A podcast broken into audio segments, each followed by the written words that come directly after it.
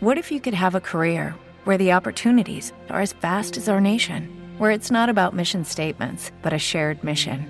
At U.S. Customs and Border Protection, we go beyond to protect more than borders from ship to shore, air to ground, cities to local communities. CBP agents and officers are keeping people safe. Join U.S. Customs and Border Protection and go beyond for something far greater than yourself. Learn more at cbp.gov/careers. 722 254 197. Clásica FM Radio. Opina sobre lo que escuchas.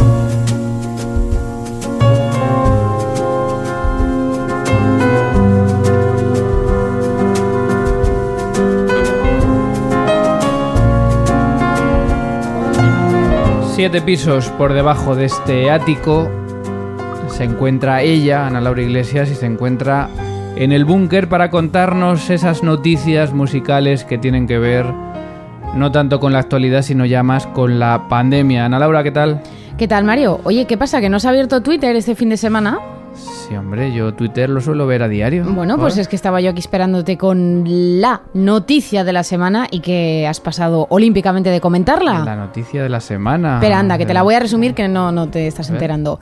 Antena 3 Noticias dice lo siguiente. James Rhodes interpreta Bueno. al piano el himno de la alegría antes de la presentación del plan de recuperación del gobierno. Es- ¿Qué quieres que diga? No lo sé, pero como noticia, em, bueno, en el magazine de Clásica FM, ¿qué menos? Precisamente, precisa. Mira, eh, lo he pe- cuando uno hace un artículo de opinión dice, ¿cómo no voy a comentar esto? Ahí es donde me lo esperaba yo. ¿Cómo no voy a comentar esto? Pero ¿sabes lo que pasa? He pensado y he dicho, hemos hecho ya dos artículos de opinión sobre James Rhodes en los últimos años, que seguramente han sido los artículos con más visitas, porque por lo que sea, hablar sobre James Rhodes vende. Genera un torbellino de emociones siempre. A favor y en contra, y, ¿eh? y he, y he dicho, ¿y qué, ¿y qué más vamos a decir? Ya, la verdad es que la gente se ha quedado a gusto ¿Y qué esta más vez, ¿eh? vamos a decir? Eh, creo que además tengo la sensación de que el, que el que está fuera del mundo de la música tampoco entiende que tengamos esta adversión. Que tampoco es adversión. Pero que critiquemos algo así. Entonces, yo creo que está todo dicho. Yo incluso he reflexionado sobre el tema. Creo que no es ni su culpa ya. Todo lo que está pasando. Pero, pero ¿viste el vídeo?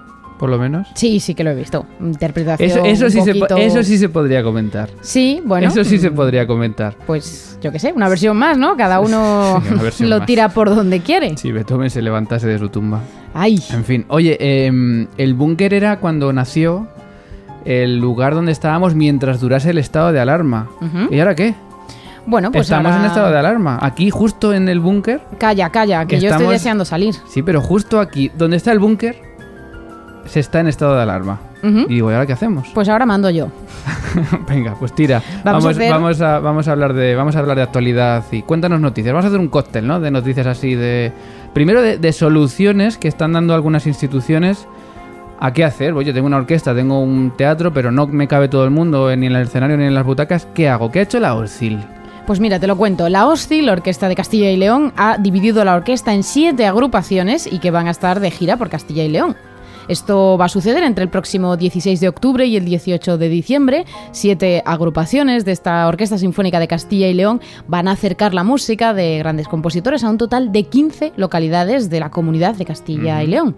Y bueno, todo esto es debido a esa imposibilidad de trasladar al Centro Cultural Miguel Delibes, que es la sede de esta orquesta, a los cerca de 1.300 espectadores que tenían su abono de esta temporada ya adquirido y que procedían además de al menos 20 lugares distintos. Pues es muy buena idea, es decir, dividimos la orquesta como, como 60, 70, 80 músicos es demasiado en estos momentos.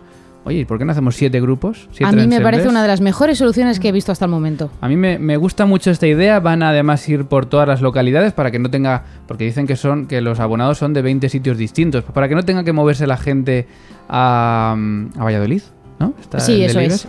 Eh, va a ir, van a ir las agrupaciones a estas localidades y me parece una solución genial para estos tiempos, para disminuir músicos y para aumentar también la presencia de ellos en, en distintas localidades. Eh, ¿Qué ha hecho, por ejemplo, el Festival Internacional de Arte Sacro de Madrid? Pues más opciones. El Festival Internacional de Arte Sacro de la Comunidad de Madrid va a reubicar en, 20 en 2021 gran parte de la actividad que tuvo que perder en 2020. Fue uno de los primeros festivales que vio cancelada su celebración en abril de 2020 y Pepe Monpeán, director de este festival, ha decidido retomar tomar parte de la actividad que fuera posible con los grupos que quedaban aún por subirse al escenario y trasladarla, como digo, a abril de 2021. Pues tampoco está mal, es decir, como hubo gente que se quedó sin tocar en un festival programado, pues voy a contar con ellos para el siguiente año. Y yo he visto también que ahora, precisamente en este mes de octubre, están tocando algunos de los grupos que tampoco pudieron tocar en, en Semana Santa pasada y, y bueno, que los, los han trasladado a una especie de edición express también de otoño. Ojalá todos fuesen así yo sigo esperando que me llamen todavía de algún festival que no. Ya, desde luego, encontrar este compromiso es Sí. complicado. Pues enhorabuena al FIAS, enhorabuena a Pepe Monpeán, porque son desde luego iniciativas que los músicos agradecemos, que no se pierdan los conciertos, que se puedan hacer cuando, cuando se puedan hacer. Más iniciativas, en este caso en el extranjero han buscado una solución que yo no sé si esto se hiciese en el Auditorio Nacional, ¿qué pasaría? ¿Qué han hecho? Esto levantaría todo tipo de ampollas. El Concertgebouw de Ámsterdam sustituye filas vacías por mesas para el público. Este teatro holandés ha modificado la distribución de sus butacas, incluyendo mesas para los asistentes para que puedan tener su bebida mientras ven el concierto. Ya me estoy imaginando ese campo que es Twitter con la alarma de la gente si en la- el Auditorio Nacional hubiese mesas. Yo he visto las fotos, ¿eh? Y es como que pues la típica mesita auxiliar para dejar una- un vaso. Pero entiendo que esto tiene más que ver con que van a incluir otro tipo de repertorios más que con el hecho de la seguridad. Porque No. de hecho, mientras uno consume, se quita la mascarilla. No, pero tiene que ver con que, con que como hay que dejar espacio de alguna manera, pues ponen una mesa. Y yo entiendo que así van a ganar dinero por consumiciones. Ah, amigo. Claro, ahí hay un es, extra. que, es que aquí nos cuesta un poco ver la parte, la parte económica. Pero bueno, quiero decir, a, no- a mí no me parece mal, pero creo que me llama la atención y creo que en España eh, no, sería, no sería tan factible ver que en un concierto de música clásica se pusiesen mesas para que la gente se estuviese tomando Mm. una caña o un, gin tonic. Bueno, no sé, no lo veo muy necesario, pero bienvenido sea, ¿por qué no? Bueno, eh, una que dice que no, que no le vamos a ver con mascarilla. Pues la grandísima Ana Netrebko dice que no va a publicar ninguna foto con mascarilla. Bueno. Bueno, en fin. Eh, bueno, esto es una publicación que ha realizado en su Instagram donde anuncia su vuelta a los escenarios después de pasar eh, la COVID, pero dice que no, que no va a, pul- a publicar ninguna foto con mascarilla. Se ve que no se ve favorecida, hombre. Los No demás sé. se ve que nos gusta mucho. Los llevarla. divos son los divos, Ana, esto hay que, hay que respetarlo. Pero bueno, estamos muy Ay. felices de que Ana Netrebko ha vuelto, ha estado con COVID y, y en Cantantes, ya lo comentábamos en su momento, es peligroso porque ya estamos cansados de escuchar que afecta a las cuerdas vocales, que, que tiene pues efectos que no son deseables y para un cantante es que, vamos, se puede cargar la carrera. Así que nos alegramos de que Ana Netrebko esté con fuerzas. Nos gustaría verla con mascarilla, ¿por qué no? ¿Por qué no? Ver una foto con mascarilla para concienciar a la gente de que no pasa nada por ponérsela. Pero bueno. Precisamente por eso, que estamos aquí todos luchando por lo de que la cultura es segura, como para que nos cuenten estas cosas. En fin, y la última noticia es bastante más eh, dramática, bastante más dramática, eh, porque esto va de trabajo y va de músicos, y es que se ha viralizado eh, que el ministro de Economía de Gran Bretaña sugería que los músicos cambiasen de trabajo. Esto se viralizó, vamos a explicarlo porque no fue tal cual. Eh, pero tampoco está muy lejos. Eh, lo que hace el ministro de Economía es sugerir a los artistas que tengan un trabajo viable. Anda, mira tú Eh, qué bien. Claro, han sido unas declaraciones, como digo, que se han viralizado, que se han expandido, eh, que parece que se animaba a los músicos a cambiar de trabajo. No es exactamente así, pero sí que en una entrevista pues deja entrever que el gobierno ya ha hecho todo lo que estaba en su mano, que ha donado 1,5 millones de libras a la cultura y, oye, que ya a partir de ahora no tiene que ver si su trabajo es viable o no es viable. Claro, ya cada uno ahí, ahí se las apañe, ¿no? Ha sido bastante polémico y bueno, ya lo hemos comentado cuando hemos hablado de Estados Unidos, hemos estado hablando también de Reino Unido. Estados Unidos está mucho peor porque ni siquiera tiene estas ayudas gubernamentales. En Reino Unido el gobierno hizo este impulso, pero parece ser que no es posible. Hay, una, hay un artículo del Daily... Es verdad que es un poco sensacionalista el, el periódico, del Daily Mirror me parece que se llama, Ujú. o Daily Mail.